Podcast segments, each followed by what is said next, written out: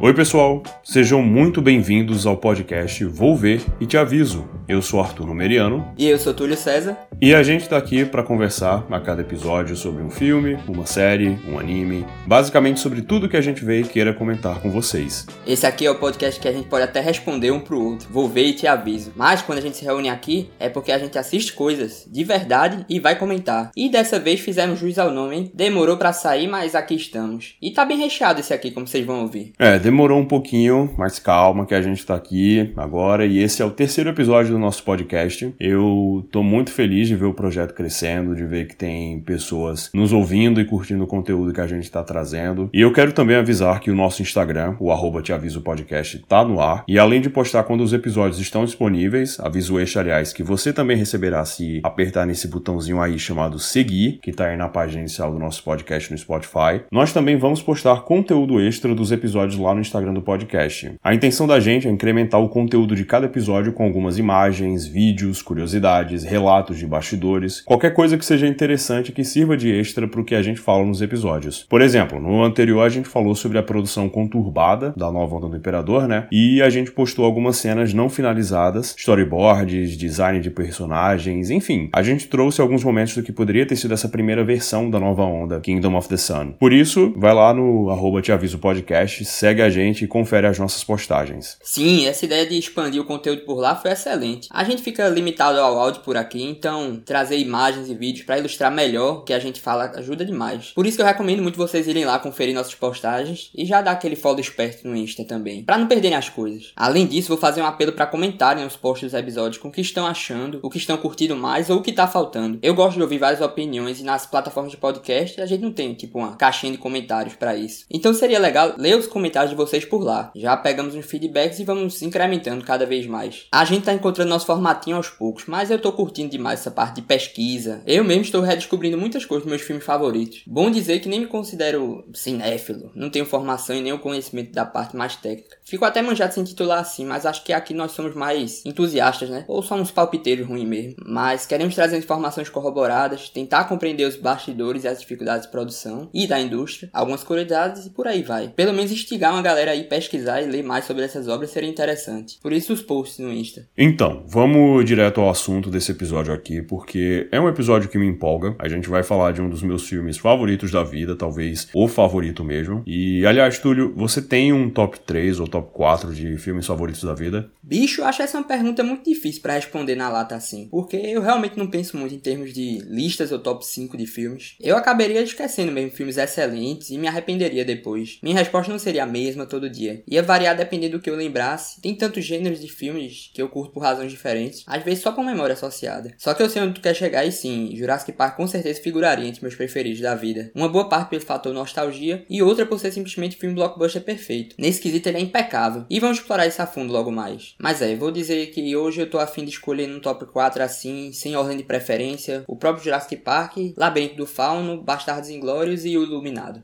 Então, no meu top 4 estão Gravidade, do Alfonso Cuarón, Princesa Mononoke, do Hayao Miyazaki, que inclusive os filmes do estúdio Ghibli seriam um bom tema para algum episódio futuro, então já tô deixando aqui. O Rei Leão, da Disney, também tá entre os meus favoritos. E por fim, o filme que vai ser o tema desse episódio, né? Jurassic Park, do Steven Spielberg. Então vamos começar a falar dele? Jurassic Park completou agora, em junho, 28 anos desde o seu lançamento, lá em 1993. O filme foi um tremendo sucesso de público e de crítica, se tornou uma das obras mais icônicas e mais memoráveis da história, revolucionou o cinema e também mudou a forma como as pessoas e Hollywood enxergavam os dinossauros. O sucesso e o impacto do filme foram tão grandes que dele nasceu uma franquia que hoje conta com cinco filmes até o momento em que a gente está gravando esse episódio, já que tem um sexto filme aí previsto para sair em junho de 2022. Tem inúmeros videogames populares, brinquedos, quadrinhos, parques temáticos reais e os mais variados produtos com a conhecida logomarca do Jurassic Park que você possa imaginar.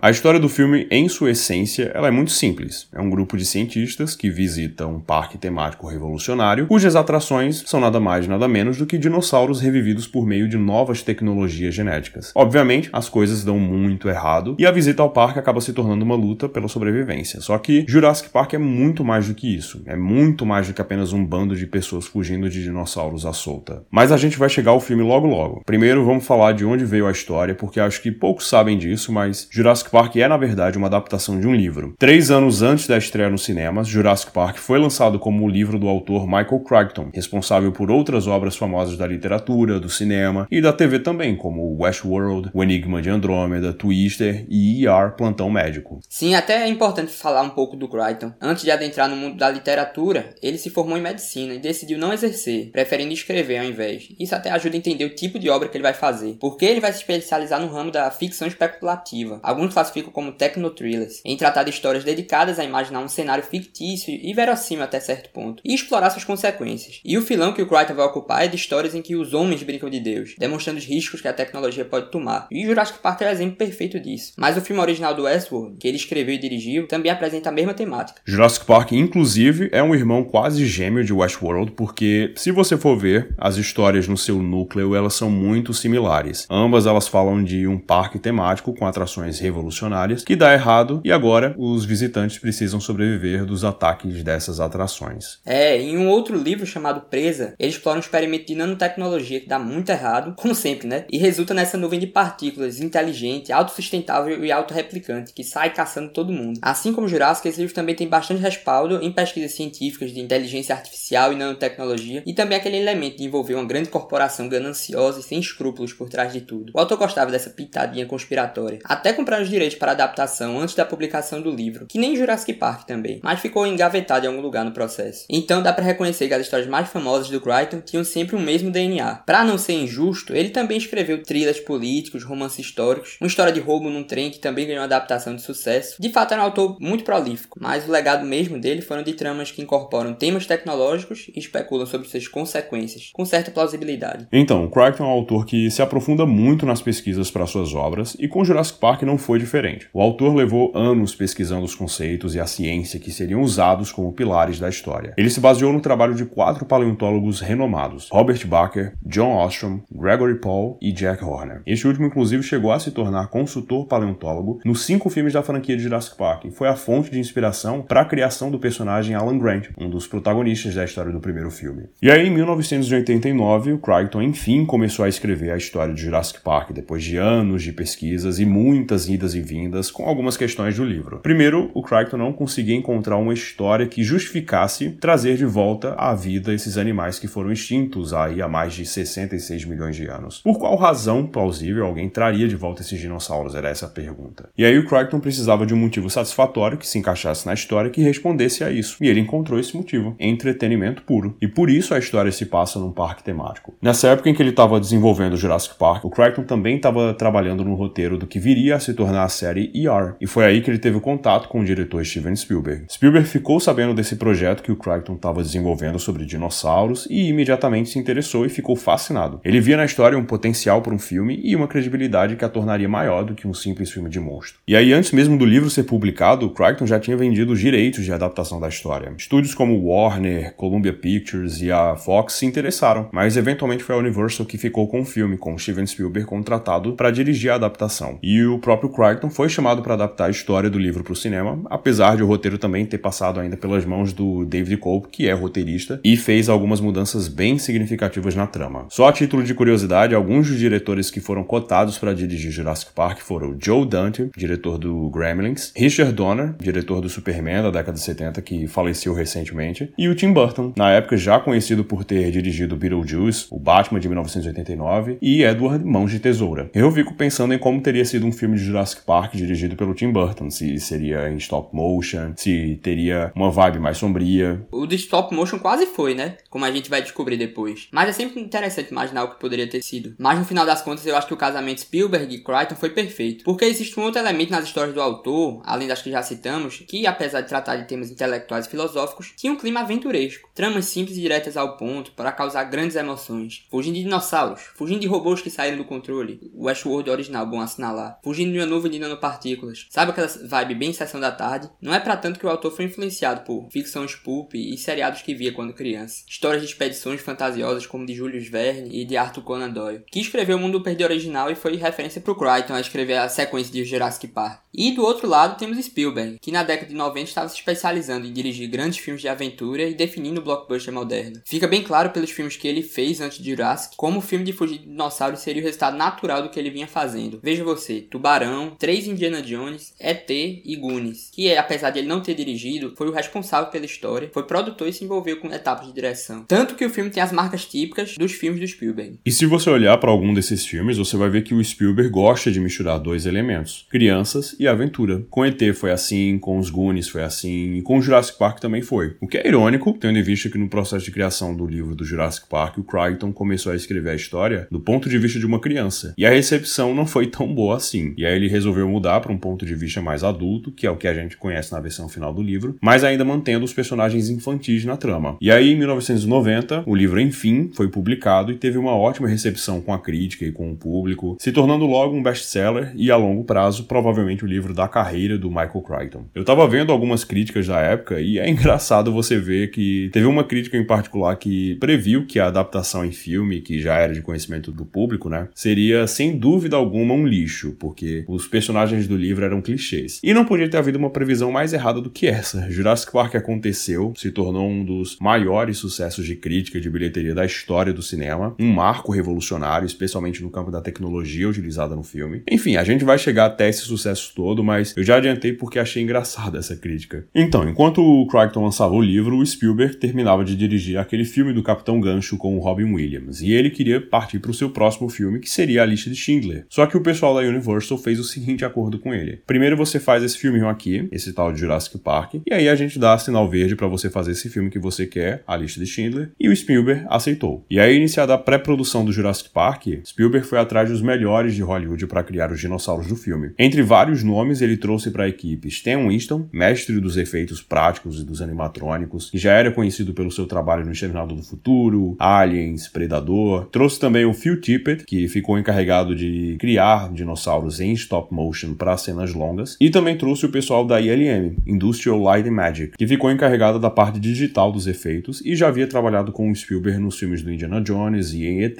dentre inúmeros outros filmes antes e depois de Jurassic Park. É interessante até falar um pouco sobre o cenário de tecnologia e efeitos visuais em Hollywood na época, e principalmente o nome do Stan Winston. Tu intitulou ele ali como mestre, né? E ainda é pouco. O cara foi uma verdadeira lenda. Citasse os filmes aí, Exterminador e Aliens, mas ele trabalhou dos meus favoritos até hoje. Muito pelo aspecto dos efeitos práticos e pelo qual Winston ganhou seu renome, que é O Enigma de Outro Mundo, do John Carpenter. Espero inclusive gravar um episódio sobre, vale bem a pena. Foi por esse filme que Winston ganhou a proeminência em Hollywood, que o levou a trabalhar com diretores como James Cameron, com o qual ele vai revolucionar a indústria do Exterminador do Futuro, e receber seu primeiro Oscar de efeitos visuais por Aliens, o Resgate. E depois ainda trabalha com Tim Burton em Edward Mãos de Tesoura e Batman Returns. Puxei todo esse currículo aqui para destacar aqui. Inicialmente, a especialidade do cara era com a maquiagem protética, que é aquela maquiagem de cinema que utiliza próteses e moldes nos atores para criar efeitos e designs fantasiosos, típico do cinema de criaturas que teve muita força ali na década de 80. Depois ele ainda enveredou para o uso de bonecos animatrônicos e fez algumas das criações mais memoráveis das telas: a rainha xenomorfa de Aliens, o androide robótico do primeiro Exterminador e o T-1000, o androide que alterava a forma da sequência. Com Jurassic Park ele teve que aplicar todos esses talentos, somado ainda com efeitos digitais. Tem até uma citação que ele diz, abre aspas, Eu não fui de maquiagens até efeitos especiais. Eu fui aumentando minha paleta com mais cores que me permitisse criar personagens, usando toda a tecnologia disponível, seja maquiagem, prótese ou dinossauros Jurassic Park. Fecha aspas. Então é, além de ser uma evolução natural dos filmes do Spielberg, o Jurassic também é a evolução natural da indústria de efeitos visuais. Eu mencionei ali o stop motion porque o Spielberg, ele pensava mesmo em utilizar stop motion para animar os dinossauros. Só que os resultados dos testes não ficaram muito satisfatórios para ele. E aí quando o pessoal da ILM disse que conseguiria fazer de forma convincente os dinossauros utilizando CGI, o Spielberg queria uma prova disso e eles deram essa prova. O pessoal da ILM animou uma cena teste de um esqueleto de T-Rex se movimentando e isso fez com que o Spielberg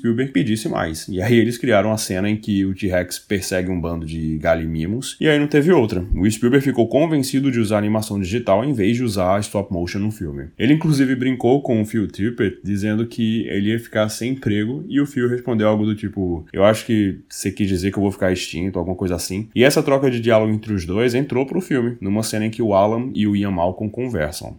So what are you thinking? We're out of a job. Don't you mean extinct? E aí essas cenas animadas estão disponíveis aí pela internet, mas a gente vai fazer um bom compilado com elas e outros materiais interessantes da produção de Jurassic Park e postar lá no Instagram do podcast, como a gente falou, como um conteúdo extra desse episódio. Então, se você ainda não segue o Instagram do podcast, vai lá em arroba te aviso podcast e segue a gente. Normalmente a gente posta esse conteúdo extra uma semana depois de para o episódio nos agregadores. Então, se esse conteúdo ainda não tiver lá no Instagram, aguarde que a gente vai postar. Se já tiver, aproveite aí para curtir e compartilhar. Sim, falando mais a fundo, a técnica de animação planejada inicialmente era a de Go Motion, que é diferente do stop motion tradicional, porque incorpora o desfoque de movimento em cada quadro, enquanto o stop motion não captura essa sensação de movimento. E por isso que quando você assiste um stop motion dá aquela percepção de ser travadinha, sabe? E o Tippett foi quem aprimorou essa técnica, principalmente ali no Império Contra-Ataca para animar os AT-AT, os maquinão quadrúpedes. Então dá para imaginar a razão do Spielberg ter pensado logo nele. A ILM no começo estava incumbida somente de animar digitalmente a debandada de Galemimos, e foram escolhidos para isso porque seriam vários dinossauros numa tela, e o CGI facilitava em replicar a quantidade. Além disso, seriam vistos à distância e por um curto período de tempo. O Spielberg estava convencido de que para parecer realístico, só nessas condições a animação digital seria possível. Só que aí um dos supervisores de animação encarou o desafio de provar diferente, e trabalhou no esqueleto T-Rex que tu falou, que quem primeiro viu foi a produtora Kathleen Kennedy, e ela encomendou testes mais detalhados do bichão. Com esse aval, os animadores se dedicaram a desenvolver um software para rotacionar a imagem do dinossauro e permitir que eles tipo pintassem em 3D a criatura, o que resultou nas primeiras peles, no caso do dinossauro escama, né, mais realistas geradas digitalmente. E um outro software criado foi para conectar um conjunto de movimentos animados com outro, para tipo com cada passo do T-Rex, a barriga também se movesse em reação e para dar mais realismo para as flexões do músculo e da respiração e por aí vai. Todos esses esforços dos animadores e o resultado mais verossímil terminaram por convencer o diretor a adotar o modelo digital do T-Rex. Então vê que doido, novas técnicas e tecnologias foram desenvolvidas exclusivamente para o filme. O salto que ele dá para a indústria é bem impressionante. E essas são as do departamento de CGI. Outras técnicas pioneiras foram inventadas no campo de animatrônicos, como vamos falar depois. E voltando para falar do Tippett, que tu como tu falou, o próprio até disse que iria entrar em extinção, depois ele pelo menos conseguiu evoluir e se adaptar, olha só. Digo isso porque por toda essa fase de pré-produção, ainda com stop motion, o cara ficou estudando e se especializando nos movimentos de dinossauros. Era uma expertise indispensável que fez o Spielberg realocá-lo para o time de animação de CGI. O problema é que nem ele e nem a sua equipe manjavam de trabalhar no mouse e teclado, acostumados que estavam com o aspecto mais físico de criar os movimentos com bonecos e miniaturas do stop motion. Então inventaram uma ferramenta própria para isso, um esqueleto de dinossauro articulado em miniatura ligado no computador para funcionar como um boneco mesmo, para ir registrando os movimentos e criando a animação digital respectiva. Esse era o Digital Input Device, e com isso o Tippett e sua equipe conseguiram sobreviver à extinção. E lembram que eu falei do Jack Horner lá atrás, cujo trabalho ajudou o Crichton a fundamentar a história do livro? Pronto, o Spielberg convidou ele para supervisionar a criação do visual dos dinossauros. A intenção do Spielberg era retratar os animais como animais mesmo, não como monstros como normalmente os filmes de até então retratavam. Nessa época já era conhecida a teoria de que os dinossauros evoluíram para as aves e não eram tão relacionados assim aos répteis como se imaginava décadas antes, o que influenciou muito na forma como eles seriam retratados em Jurassic Park e o diferenciou da maneira como outros filmes passados e Hollywood em geral, na verdade, enxergavam os dinossauros. E mesmo dentro da franquia, essa visão foi mudando com o passar dos filmes, para tentar se aproximar das teorias mais aceitas em cada momento. Tanto que você vê que os Velociraptors, por exemplo, eles são retratados de um jeito no primeiro filme, e aí a partir do terceiro eles já ganham umas penugens, que mais parece um topete, eu sei, mas é para serem penas. O primeiro Jurassic World meio que deu um passo atrás dessa representação, apresentando dinossauros mais parecidos com o que a gente viu no primeiro Jurassic Park, mas foi mais por questões de continuidade e consistência dentro do universo da franquia. Mas parece que o novo filme, o Jurassic World Domínio, vai mostrar dinossauros emplumados, mas ainda preservando o design clássico dos animais na franquia. Ainda sobre a representação dos dinossauros em Jurassic Park, tem também a questão das cores dos animais, que eram mais acinzentados ou amarronzados e foram ganhando mais cores com o passar dos filmes. E tem também umas questões de tamanho e de características que as versões dos filmes incluíram, mas que na realidade não eram bem assim. Eu não vou me adentrar muito nisso porque a lista é imensa, mas são coisas do tipo os velociraptors na verdade eram menores do que mostrados no filme, o tiranossauro ele não tinha problema de visão como falam no filme, o dilofossauro era maior e não cuspia veneno. E ainda tem inclusive uma matéria da Vulture que fala exatamente sobre isso, como o Jurassic Park mudou a forma como Hollywood enxergava os dinossauros, porque os animais eram representados como monstros sanguinários nos filmes que precederam Jurassic Park, quando na verdade os bichos eram como quaisquer outros que a gente conhece hoje. E não é que Jurassic Park tenha deixado de lado a violência, a crueldade que esses animais podem oferecer. Tanto que a gente tem cenas clássicas aí no filme, o T-Rex devorando o advogado sentado no vaso sanitário, tem uma cena com um braço decepado por um Velociraptor caindo no ombro da personagem da Laura Dern. Mas o filme faz você entender por que eles agem como agem. Eles respondem a instintos, é a natureza. Tem até uma cena do filme que estão o Alan e as crianças numa árvore, depois do ataque do T-Rex aos carros, e um Brachiosauro aparece perto deles para comer as plantas da árvore. E aí Alex se assusta e fala algo do tipo: é, não deixem esses monstros chegarem perto, alguma coisa assim. E o Alan responde exatamente isso que eu falei: que eles não são monstros, eles são animais. Eles fazem aquilo que a natureza manda eles fazerem.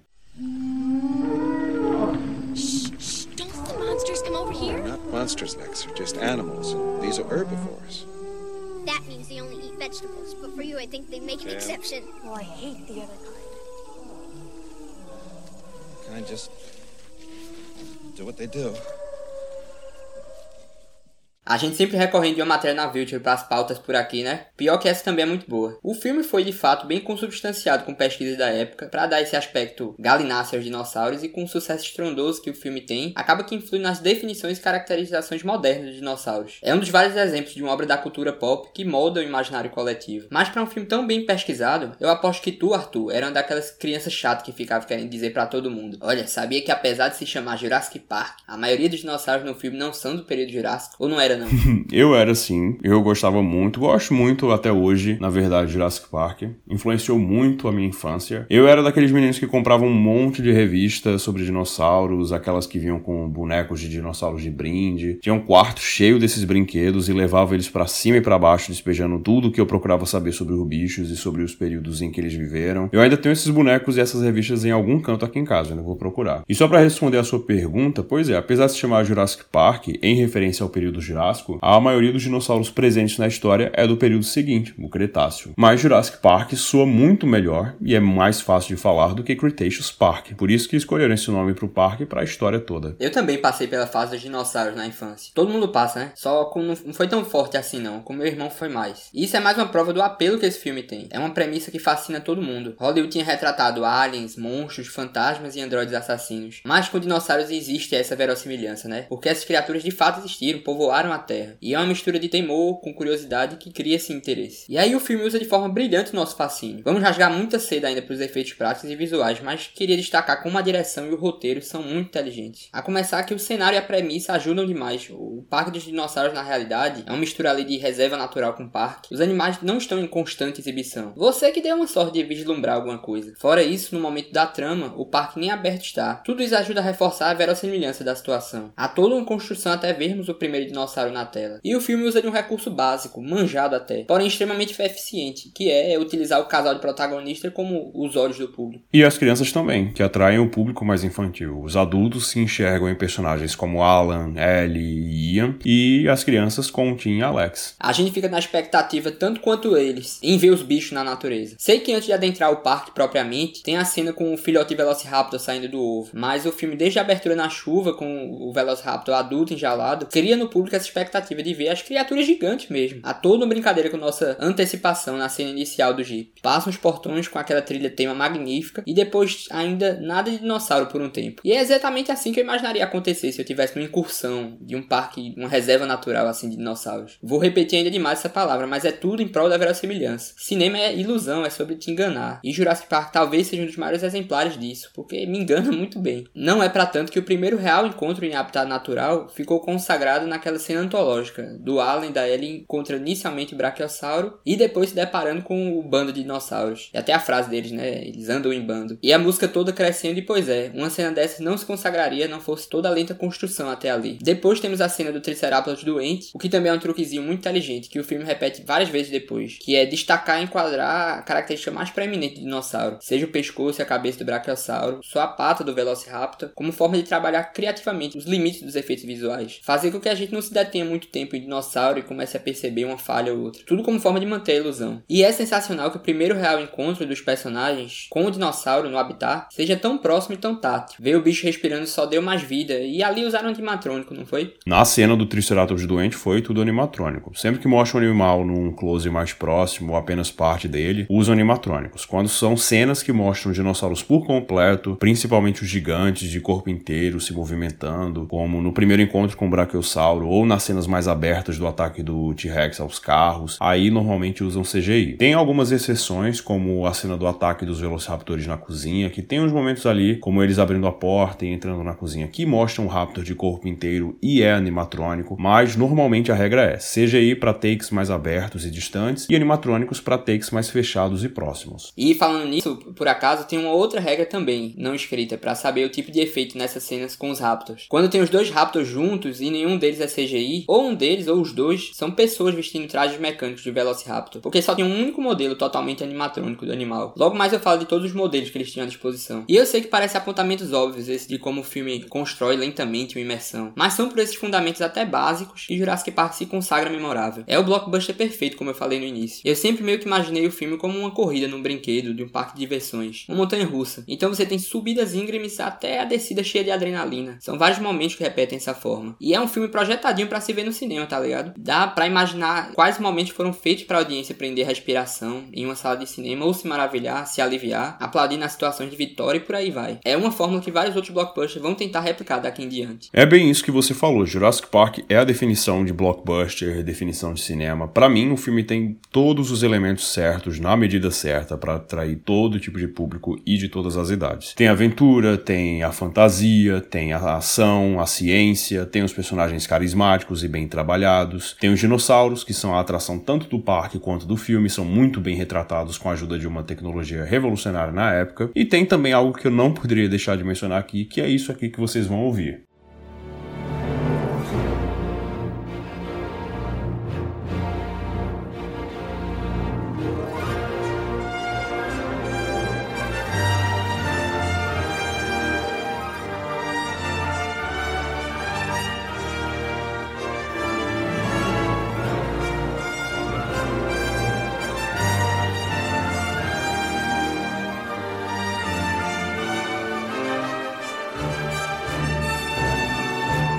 Vocês reconhecem na hora, né? Instantaneamente dá para saber que música é, de que filme é. E aí Jurassic Park tem uma das trilhas sonoras mais famosas da história do cinema. Foi composta pelo John Williams, um dos compositores mais premiados da história da academia. Acho que ele é o segundo mais indicado da história do Oscar. Se não me engano, ele só perde pro Walt Disney. E ele também compôs outras trilhas memoráveis, como a de Star Wars, a de Tubarão, a de Indiana Jones, a de Superman e ainda depois de Jurassic Park ele veio compor a trilha dos filmes do Harry Potter. Mas vamos voltar à produção do filme, porque eu acho que a gente tangenciou um pouquinho aqui do roteiro, mas também nada que não tenha servido para acrescentar a conversa. Então, tendo o Spielberg escolhido a equipe que vai se encarregar do design dos dinossauros, dos efeitos visuais e tal, é hora de pensar no roteiro. Falei mais cedo que o Crichton ficou responsável né, de adaptar o próprio livro com a ajuda do roteirista David Cope, e algumas mudanças significativas foram feitas tanto com relação ao tom da história quanto com relação aos personagens. Por exemplo, o personagem do John Hammond, o dono do parque, era retratado como um homem de negócios inescrupuloso no livro livro. E aí no filme ele ficou mais gentil, ele ficou mais simpático, meio que um vovô fofo, sabe? As crianças também sofreram mudanças. No livro o Tim tem 11 anos e se interessa por computadores, enquanto Alex tem seus 7, 8 anos e gosta de esportes. No filme eles inverteram a idade dos irmãos e Alex que ficou com esse interesse por computadores, tanto que tem a cena ali no clímax do filme da Alex tentando acessar os computadores do parque enquanto estão sendo perseguidos por uns velociraptores. O Spielberg sugeriu essas mudanças porque ele queria muito trabalhar com o Joseph Joseph Mazzello, o ator que fez o Jim. A relação do Alan Grant com as crianças também mudou no filme. Ele primeiro começa bem averso às crianças e aí aos poucos ele vai se afeiçoando a elas, o que deu um pouco mais de desenvolvimento ao personagem também, né? A adaptação mais inverossímil possível foi a do personagem do John Hammond. Dinossauros de volta à vida eu posso até acreditar, mas o magnata excêntrico e simpático eu não compro não. Deveria ser o figurão mau caráter do livro mesmo. Se fosse adaptado hoje ia ser um Elon Musk da vida. Então, outra curiosidade é que muitas das cenas do livro do Crichton não entraram na versão final do filme, e aí foram utilizadas ou reaproveitadas em suas sequências e continuações. Por exemplo, Jurassic Park, na verdade, ele começaria com a cena de um Procompsognathus atacando uma criança. Para quem não se lembra, o Procompsognathus, ou Comps, como foi apelidado, é um dinossauro bem pequeno e retratado ainda menor nos filmes. O Spielberg tirou essa cena porque ele achou muito violenta, e aí uma cena muito parecida com essa foi adaptada na cena de abertura da continuação de Jurassic Park, O Mundo Perdido. Outra cena do livro, que também foi retirada do primeiro filme, era uma cena que o T-Rex perseguia o Alan e as crianças no rio. Essa cena ela foi utilizada no terceiro filme da franquia, o Jurassic Park 3, só que no lugar do T-Rex eles colocaram o espinossauro, que é o antagonista do filme. Existe também uma cena no livro que se passa num aviário e tem o Alan e as crianças, e a cena não existe no primeiro filme, mas a ambientação ela foi utilizada numa cena do Jurassic Park 3. Houve outras mudanças também de dinossauros que aparecem no livro e não aparecem no filme, e vice-versa, mudanças de ambientações diferentes, plots que foram abandonados. Por exemplo, no filme tem a cena do Triceratops doente, no livro é um estegossauro no lugar. Tem personagens que não aparecem no filme, como Ed Regis, o Dr. Martin Gutierrez, ou não aparecem tanto, como o Gary Hardin. Tem também o plot com a InGen, que é a empresa de engenharia genética por trás do parque. E esse plot é muito maior e mais aprofundado no livro, muito mais interessante também. Envolve uma disputa com outra empresa do mesmo ramo, a BioSyn, mas ela nunca é mencionada no filme nem nas continuações. Só que eu já vi algumas imagens dos bastidores do Jurassic World Dominion, que é o novo filme que tá para sair em 2022, e parece que enfim teremos menção a BioSyn, então vamos esperar para ver. E entrando em spoilers mesmo do livro, o destino de muitos personagens e até da ilha foi modificado no filme. O John Hammond, por exemplo, ele morre no final do livro. O Ian Malcolm também morre no livro, mas ele é um caso à parte porque o personagem ele teve uma recepção ótima com o público quando o livro foi lançado e o Crichton resolveu fazer um retcon na continuação e aí trouxe ele de volta à vida. Segundo o livro, ele meio que explica que ele foi presumido morto, mas não morreu. Enfim, e tem o destino da ilha mesmo, que no livro simplesmente é bombardeada pela Força Aérea Costa-Riquenha e destruída depois que acontece o incidente no parque. Enfim, o livro é, como já era se esperar, muito mais profundo e muito mais complexo do que o filme, o que não é nenhum demérito para o filme, que é uma obra-prima por si só, um dos melhores filmes da história do cinema e um dos meus favoritos da vida. E eu não canso de repetir isso. Mas se vocês tiverem a oportunidade de ler, leiam os livros. Eles são muito bons, têm um universo muito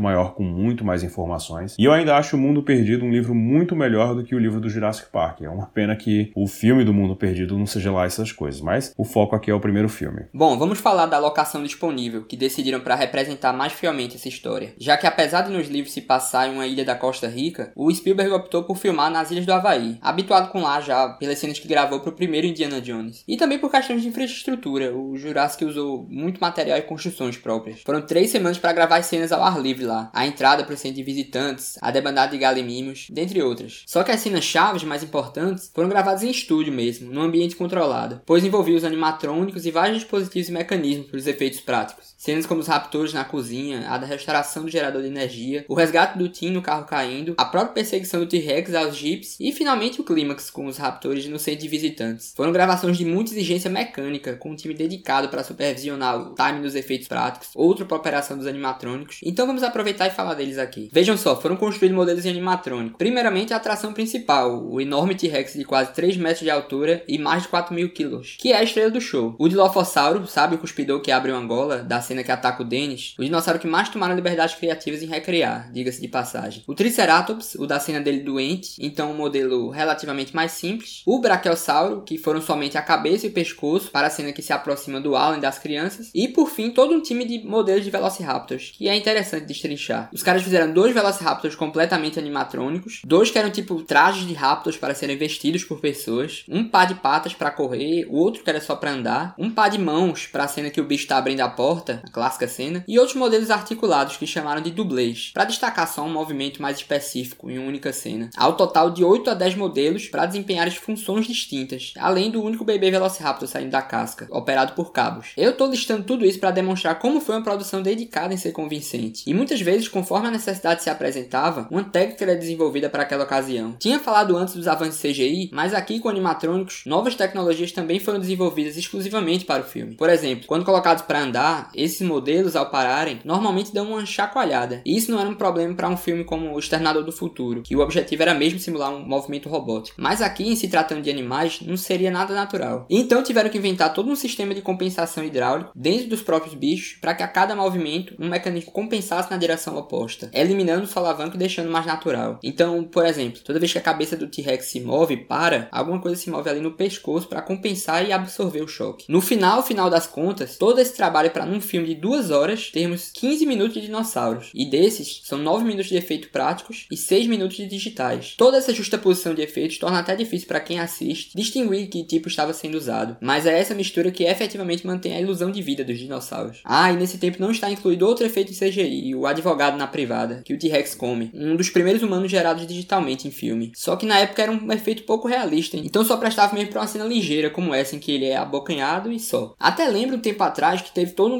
discussão sobre CGI contra efeitos práticos, e tinha gente que advogava forte que os práticos sempre são infinitamente superiores. Uma técnica que foi lentamente caindo em desuso conforme CGI ficava mais convincente, né? Mas são filmes como Jurassic Park, ou até o Mad Max, mais recente, que provam que ter domínio dos dois e saber quando aplicar é o melhor caminho para criar obras memoráveis. É, mas isso aí deu bastante trabalho nas gravações. Na cena mesmo do ataque do T-Rex aos carros, o animatrônico do T-Rex ele pegou muita água da chuva da cena, então a galera tinha que parar as filmagens para secar o animatrônico. Tem vídeo disso, os caras batendo no T-Rex com toalhas para secar rápido. Eu posso até postar no Instagram no podcast depois. E ainda para a criação do T-Rex e também dos outros dinossauros foram utilizados sons de animais atuais misturados. O do T-Rex mesmo, esse som aqui.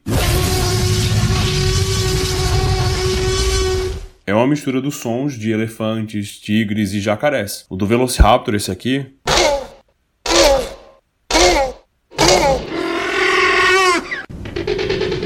uma mistura de sons de golfinhos, morsas, gansos, tartarugas e pássaros. E a gente tá se encaminhando pros finalmente aqui, mas eu queria mencionar bem brevemente uma coisa, que é o elenco do filme. Acertaram demais nas escolhas. Eu acho que todos ali exalam muita simpatia. O Sam Neill e a Laura Dern, que vendem muito bem a ideia de estarem fascinados com tudo. O Richard Attenborough, como John Hammond, convenceu muito bem como dono do parque idealista. As crianças e até o Wayne Knight como Dennis, que fez um personagem absolutamente odiável. E claro, né, deixei ele separado aqui o Jeff Goldblum como Dr. Ian Malcolm, que rouba mais de uma vez as cenas que aparece e manda das frases mais célebres do filme. John, the kind of control you're attempting is uh, it's not possible. Listen, if there's one thing the history of evolution has taught us, it's that life will not be contained. Life breaks free, it expands to new territories, and it crashes through barriers painfully, maybe even dangerously, but uh, well, there it is. I'm simply saying that life uh, finds a way. O desempenho do Goldman foi tão incrível, caiu nas graças do público, e como tu mesmo antes falou, né, até salvou o personagem de seu destino fatal. Não só isso, como ele também influenciou e fez sugestões de roteiro. Na cena do ataque dos T-Rex aos Jeeps, originalmente o Ian Malcolm iria fugir de lá, ia deixar todo mundo covardemente. A sugestão de acender o sinalizador para distrair o T-Rex e salvar geral foi do próprio ator. Mas aí a gente chegou agora ao dia 11 de junho de 1993 e o filme foi lançado e se tornou um sucesso de cara. O filme teve um custo de cerca de 65 milhões de dólares e isso incluía acordo com uma centena de empresas para vender mais de mil produtos oficiais, dentre eles videogames de Jurassic Park para Nintendo, Super Nintendo, Game Boy, todo tipo de console da época, linha de brinquedos da Hasbro, parcerias com McDonald's, um monte de coisa. Aliás, o marketing do filme ele foi algo bem curioso para a época e até para hoje mesmo, já que a norma é basicamente entregar o filme inteiro nos trailers e comerciais, mas com Jurassic Park foi diferente, muito pouco era mostrado mostrado, por exemplo, dos dinossauros, seja em CGI ou animatrônico. Um relance ou outro apareciam, mas praticamente não havia nada dos dinossauros nos trailers, só cena com os personagens humanos, e isso contribuiu muito para o hype que foi criado em torno do filme, já que praticamente todas as cenas dos dinossauros, todo o visual dos dinossauros foi guardado para o filme. E aí Jurassic Park estreou e bateu o recorde de maior arrecadação no fim de semana de estreia nos Estados Unidos, fazendo 47 milhões de dólares nos três primeiros dias, bateu um monte de recorde em um monte de outros países também e acabou se tornando a maior bilheteria de todos os tempos, fazendo 913 milhões de dólares. E o título de maior bilheteria da história só foi perdido quatro anos depois, quando Titanic estreou. Em 2013, quando o filme fez 20 anos, ele foi relançado todo remasterizado, com a imagem bem bonita, renovado, som aprimorado. E a gente aqui teve a oportunidade de assistir o filme no cinema, com mais dois amigos, Gabriel e Vitor, que a gente já mencionou aqui no podcast, já que, obviamente, a gente não tinha idade para ver o filme no cinema na época do lançamento né? E acreditem, Gabriel aí ele nunca tinha visto Jurassic Park na vida. Fomos ver juntos sim para reparar essa falha de caráter nele. Mas muito também, eu lembro, porque não tinha muita coisa passando naquela época e a gente tinha essa sanha de ficar indo no cinema toda semana. Aproveitar a promoção da segunda ou da quarta, dependendo do cinema. E aí vimos foi até em 3D, que não acrescentou nada demais, diga-se de passagem. O fato do filme continuar surpreendente por seus próprios méritos visuais é um grande atestado da força que ainda tem. Mas enfim, o filme foi esse sucesso todo e gerou as continuações no cinema que a gente já mencionou de forma bem esparsa aqui no episódio, mas eu vou mencionar de novo. São elas: O Mundo Perdido, Jurassic Park 3, Jurassic World, Jurassic World Reino Ameaçado e o vindouro aí Jurassic World Dominion, que estreia em junho de 2022. Inclusive, Túlio, no fandom de Jurassic Park tem uma certa divisão. Todo mundo é unânime quanto ao primeiro filme, isso aí não é nem discussão, ele é o melhor da franquia em todos os aspectos, inclusive efeitos especiais, que mesmo as novas tecnologias ainda não conseguiram superar, mas com relação às sequências, especialmente o Mundo Perdido e o Jurassic Park 3, tem aqueles que gostam do Mundo Perdido e odeiam o terceiro filme, e tem aqueles que gostam do terceiro filme e não gostam tanto assim do segundo. E aí qual é o que você prefere? Você pode também incluir Jurassic World e o Reino Ameaçado. Eu gosto mais do terceiro e achei até que fosse unanimidade. Não imaginava existir fãs do Mundo Perdido por aí não. O Jurassic Park 3 tem um cenário tão interessante que é o parque num estado de degradação completa, tomado pela natureza, quase que pós-apocalíptico. Fora que tem também alguns dos set pieces mais criativos da série. A descida de barco no rio com o ataque do espinossauro e o aviário de pterodáctilos. E, claro, a incrível cena da alucinação do Velociraptor falando Alan.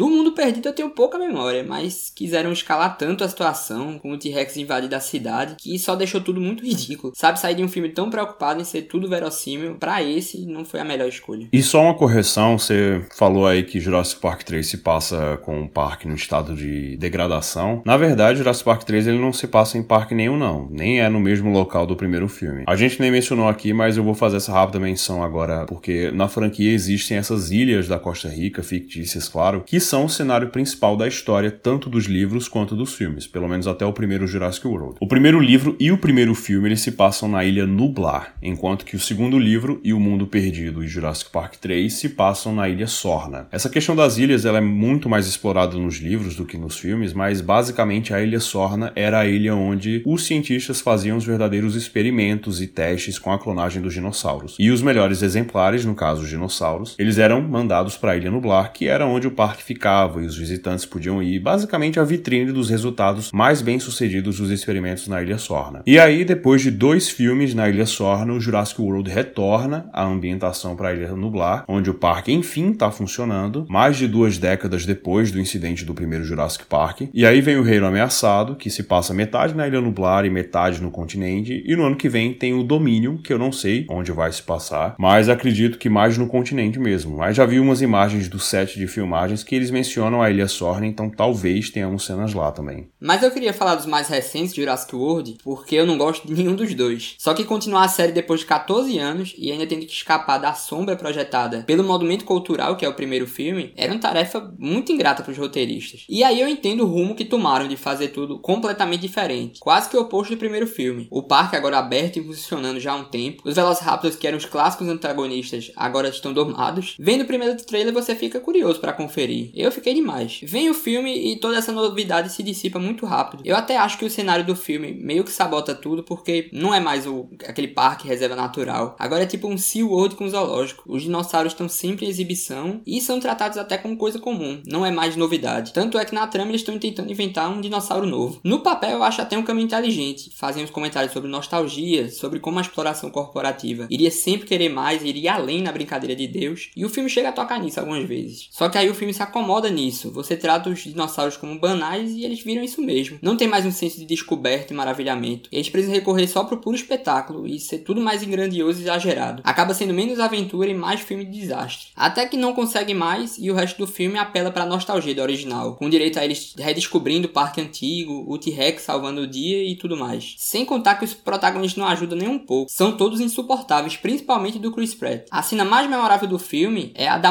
aquela da morte brutal da assistente, carregada por um pterodáctilo que é abocanhado pelo mosasauro. É tão excessiva que se tornou marcante só por isso. E o outro filme, O Reino Caído, como a gente ficou chamando carinhosamente, e eu não lembro de mais nada, eu só sei que tinha um dinossauro no telhado de uma casa, eu acho. Eu sou do grupo que gosta mais do Jurassic Park 3 do que do Mundo Perdido também. E o meu ranking é nessa ordem, assim: Jurassic Park, Jurassic World, Jurassic Park 3. Na verdade, esses dois eles estão juntinhos aí, Jurassic World e Jurassic Park 3. E aí embaixo vem o Mundo Perdido e lá no final, o desastre completo, o Reino Ameaçado. Eu sei que o terceiro filme ele é muito simples, ele é uma aventura que vai do ponto A pro ponto B e acabou. Não tem muita razão para as coisas acontecerem, é curtinho, mas eu de verdade acho que isso beneficia Jurassic Park 3 porque as continuações de Jurassic Park, elas têm um problema que é sempre tentar ser maior do que o filme anterior. Tem uma ameaça maior do que a do filme anterior, tem mais dinossauros, tem mais pessoas sendo devoradas, e esqueceram do que realmente fez Jurassic Park ser o triunfo que é. Não é um filme sobre monstros devorando pessoas, é um filme sobre pessoas e suas relações e animais e seus instintos. Para mim, O Mundo Perdido se perde muito no espírito do filme original, o filme não tem a mesma magia do primeiro, o público não tem a sensação de fascínio pelos bichos como teve no primeiro filme. Não que Jurassic Park 3 marque o retorno da magia do Jurassic Park original, muito longe disso, mas eu acho ele um filme bem inofensivo, é a prova de que menos é mais. É um filme que sabe que não tem muito que oferecer em termos de narrativa, então só toma 90 minutos do seu tempo para oferecer boas cenas de ação e só. Quanto aos filmes novos, o Jurassic World até consegue trazer de volta esse fascínio pelos dinossauros, misturado com a curiosidade de ver enfim o parque funcionando a pleno vapor, com a ilha cheia de visitantes, apesar de cair na necessidade de oferecer mais e mais e mais. Já o Reino Ameaçado eu acho um completo desastre. Além de cair nesses problemas que eu já mencionei aqui, ainda é um filme desconjuntado, com problemas de ritmo, de estrutura, de tramas, sinceramente, muito desinteressantes. Juro que para mim não tem nada absolutamente memorável nesse filme. A única coisa boa que saiu dali foi que baixou minhas expectativas pro próximo, o Dominion, e eu acho que assim eu vou conseguir curtir mais esse sem esperar muito.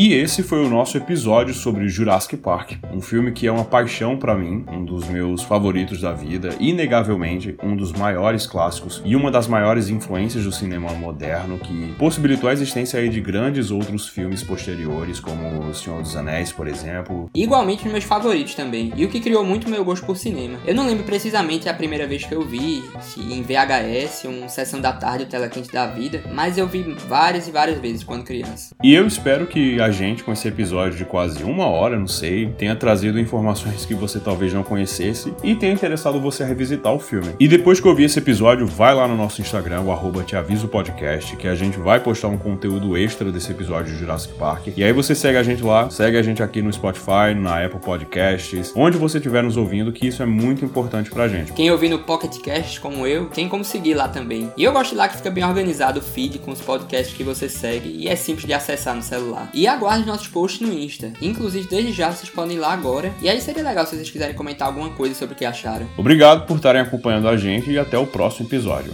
Tchau, tchau. Até a próxima.